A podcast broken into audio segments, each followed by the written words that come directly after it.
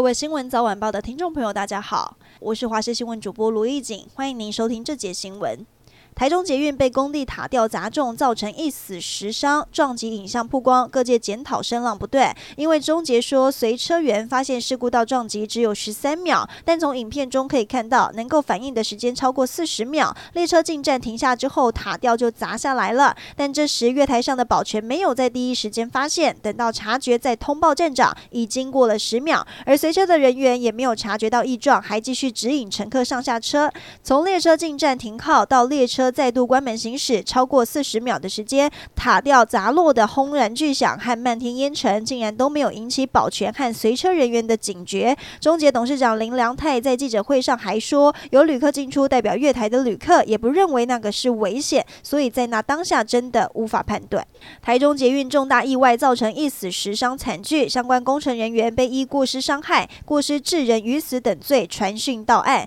台中地检署今天讯后，将蔡姓工地负责人。以五十万，刘姓吊车工程行负责人三十万，吕姓吊车操作员、指挥吊车许南等现场共四人，预支交保候传。中华职棒卫冕军中信兄弟昨天晚间抛出震撼弹，宣布要撤换二连霸总教练林威助，改由原本担任副领队和农场主管的恰恰彭政闵。领队刘志威受访坦言，跟近期球队战绩低迷无关，是球团长远考量，只是事发太突然，不止球迷难以接受，大骂太粗。粗暴连日本媒体都开始关切。去年全台的新生儿才十三万八千多人，比前年还少了一万四千多人，创历史新低。为了提高生育率，不让女性错过最佳生育时机，包括了桃园市和新竹市都提供冻卵补助。桃园每人最多能补助两万两千元，新竹也有三万一千元，包括了台北跟台南都有议员提出，希望能跟进补助，让女性在人生规划上能更有弹性。